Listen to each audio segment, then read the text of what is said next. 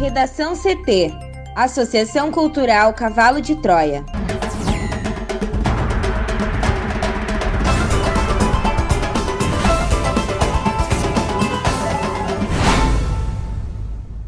Agora, no Redação CT. Polícia Civil diz que autor de chacina em escola planejou o crime e agiu de forma consciente. STF impõe derrota bilionária à União em decisão sobre cálculo de PIS e COFINS. Projeto de licenciamento aprovado pela Câmara reduz exigências de obras como o Brumadinho.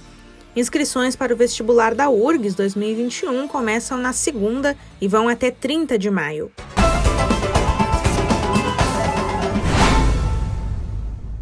Eu sou a jornalista Amanda Hammermiller, este é o Redação CT, da Associação Cultural Cavalo de Troia. Céu ensolarado em Porto Alegre, a temperatura é de 18 graus. Boa tarde. O frio segue marcando presença no Rio Grande do Sul nesta sexta-feira. O céu fica aberto. Na capital, a máxima é de 20 graus. A previsão do tempo completa daqui a pouco.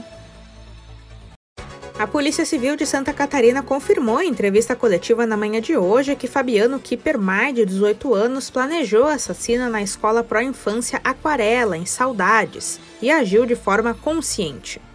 Fabiano matou a facadas três bebês, Sara Luísa Malicen, de um ano e sete meses, Anabela Fernandes de Barros, de um ano e oito meses, Murilo Massing, um ano e nove meses, e duas professoras, Mirla Amanda Renner Costa, de 20 anos, e Kelly Adriane Anikevski, de 30.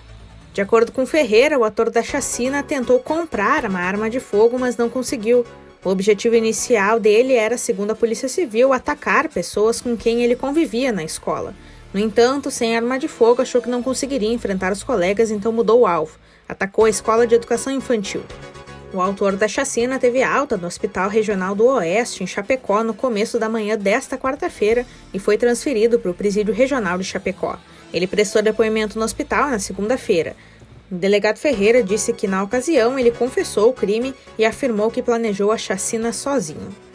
Fabiano foi indiciado por cinco homicídios triplamente qualificados e uma tentativa de homicídio triplamente qualificado.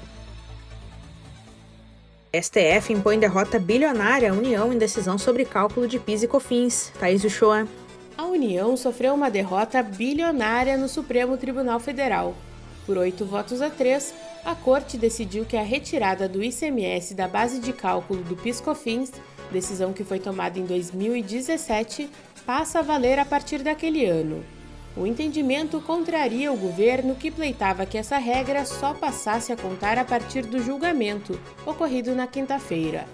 Paralelamente, foi decidido ainda que o ICMS a ser retirado da base de cálculo do PiscoFins pago pelas empresas deve ser o destacado na nota fiscal, que é maior que o efetivamente recolhido.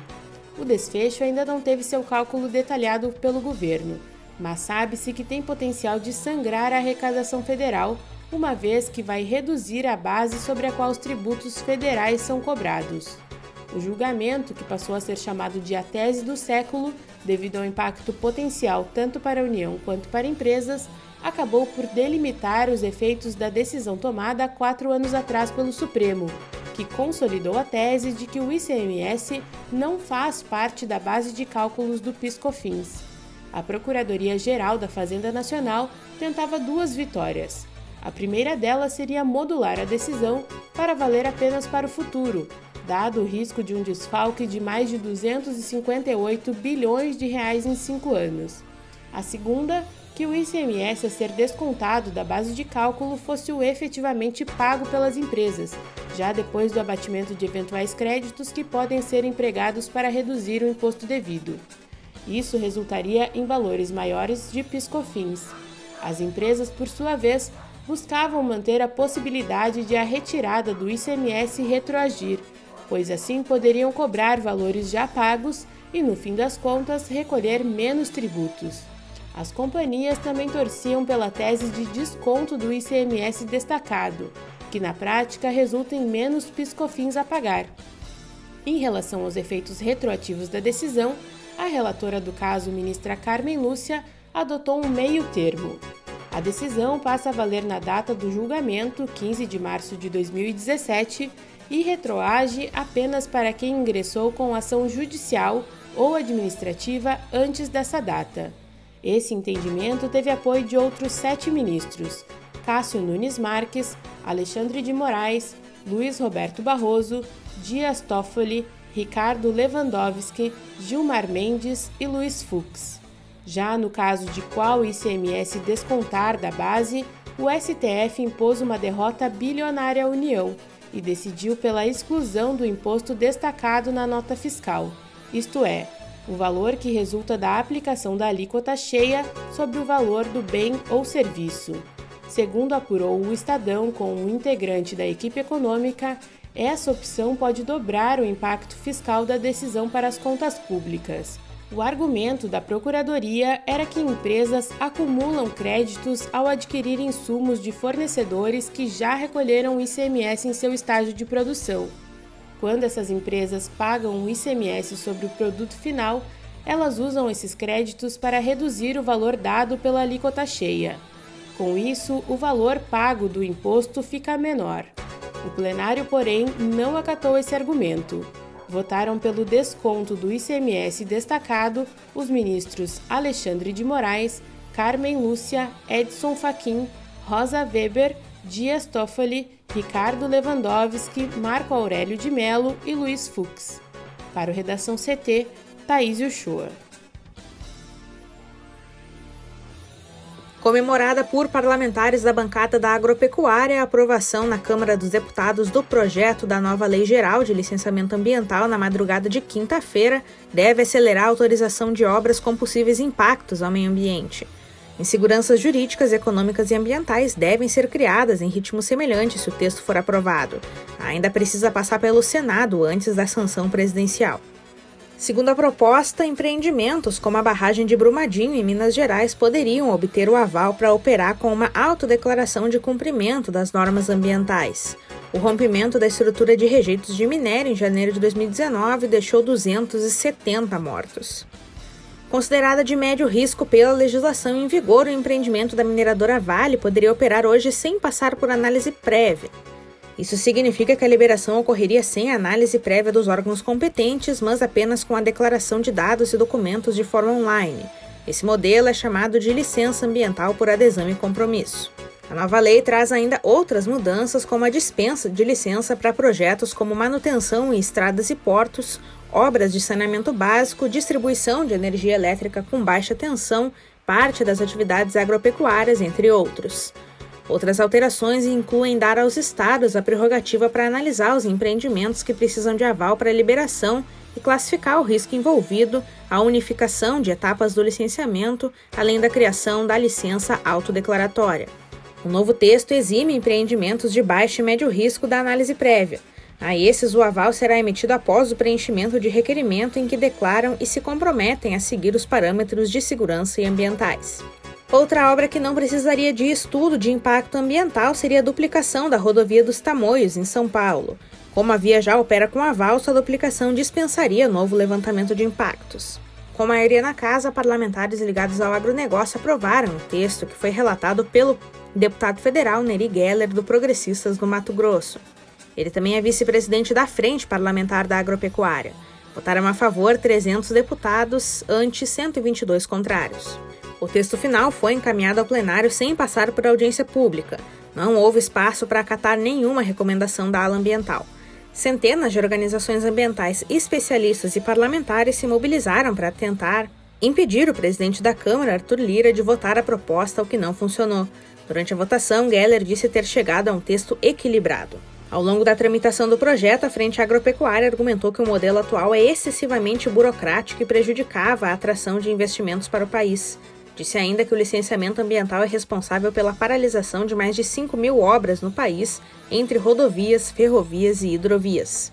O levantamento do Tribunal de Contas da União, porém, mostrou que o licenciamento ambiental não respondia por mais do que 1% das obras paradas no Brasil.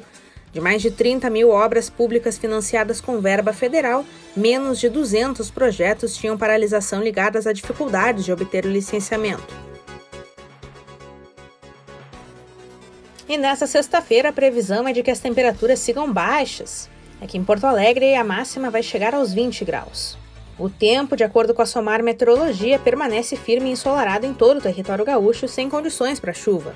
Amanhã, o céu segue aberto no Rio Grande do Sul com poucas nuvens. O que também continua é o frio do amanhecer, com mínima de 3 graus prevista para os campos de cima da serra. À tarde, no entanto, máximas mais elevadas devem ser registradas em municípios da fronteira oeste, como o caso de Rosário do Sul, onde os termômetros podem marcar até 31 graus nesse período. Amanhã na capital, a mínima é de 12 graus e a máxima é de 22. Vamos para o bloco de educação. A Universidade Federal do Rio Grande do Sul confirmou a abertura das inscrições para o vestibular 2021 em edital publicado nesta sexta-feira. Em razão da pandemia, a instituição decidiu não realizar provas nessa edição e, portanto, vai utilizar as notas dos últimos quatro anos do vestibular e do Exame Nacional do Ensino Médio, o Enem, para selecionar os candidatos. O prazo se inicia à meia-noite da próxima segunda-feira e vai até às 23h59 do dia 30 de maio pelo site da universidade. Para o primeiro semestre de 2021, a URGS vai oferecer 2.562 vagas aos estudantes para 82 cursos. A taxa de inscrição será de 40 reais e deverá ser paga até 31 de maio. O resultado preliminar da seleção será divulgado até 30 de junho. O listão final dos aprovados será publicado até 23 de junho. A seleção para as 2.562 vagas disponíveis nesse semestre será feita com base nas notas obtidas pelos candidatos nos últimos quatro Enem de 2017, 2018, 2019 e 2020, ou dos últimos quatro concursos vestibulares de 2017, 2018, 2019 e 2020. Apenas os concorrentes ao curso de música deverão prestar provas adicionais de habilitação, porém elas também vão ocorrer de forma remota por meio da submissão de arquivos e links para vídeos no período de 2 a 4 de junho. O curso com a maior oferta de vagas é Letras para licenciatura com 94, seguido de Ciências Sociais noturno com 70. Nesse semestre não há vagas para o curso de Engenharia Hídrica. Estudantes que nunca prestaram provas não poderão concorrer nessa edição. Para entrada no segundo semestre do ano letivo de 2021, com previsão de início em janeiro de 2022, a URGS planeja realizar um vestibular presencial se a pandemia melhorar ou manter o método de uso de notas das provas passadas. Redação CT. Apresentação Amanda Hammermiller. Colaboração Thaís Uchoa. Uma produção da Associação Cultural Cavalo de Troia com apoio da Fundação Laro Campos e Marielle Franco. Próxima edição na segunda-feira. Boa tarde.